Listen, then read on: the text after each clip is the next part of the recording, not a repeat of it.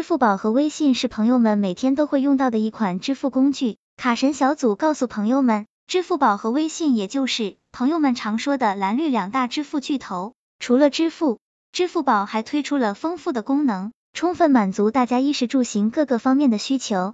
在移动金融方面，支付宝理财和支付宝贷款也受到用户的欢迎。支付宝的借呗产品就已经拥有了大约五亿的活跃用户。不过，卡神小组知道还有很多朋友不知道，借呗其实是一个系列产品，除了基本的借呗功能，还有借呗加和借呗卡。那么今天卡神小组就来和朋友们讲一讲支付宝的三大系列产品到底有什么区别吗？朋友们一起来看看详细内容吧。借呗是最基本的借贷产品，最高额度可以达到三十万。不过卡神小组告诉朋友们，借呗本身也有普通版和极速版，极速版是面向信用良好、对资金需求强烈的用户有机会开通。借呗极速版有点像贷款套餐，会给出几个选项。比如借八千元使用四十五天，或者借一万元使用六十天，在固定区间内可以调整额度。其次就是借呗加，卡神小组告诉朋友们，借呗加也被称为借呗的升级版，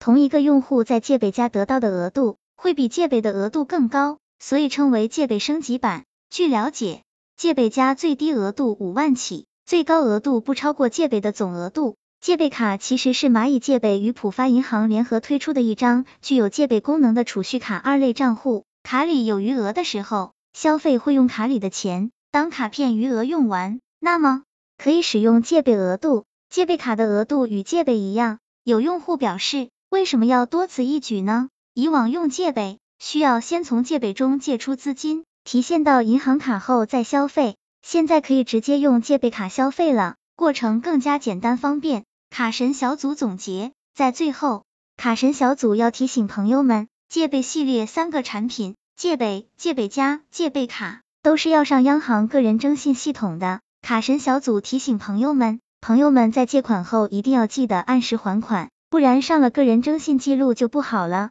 朋友们说是不是？希望这个资料对朋友们有所帮助。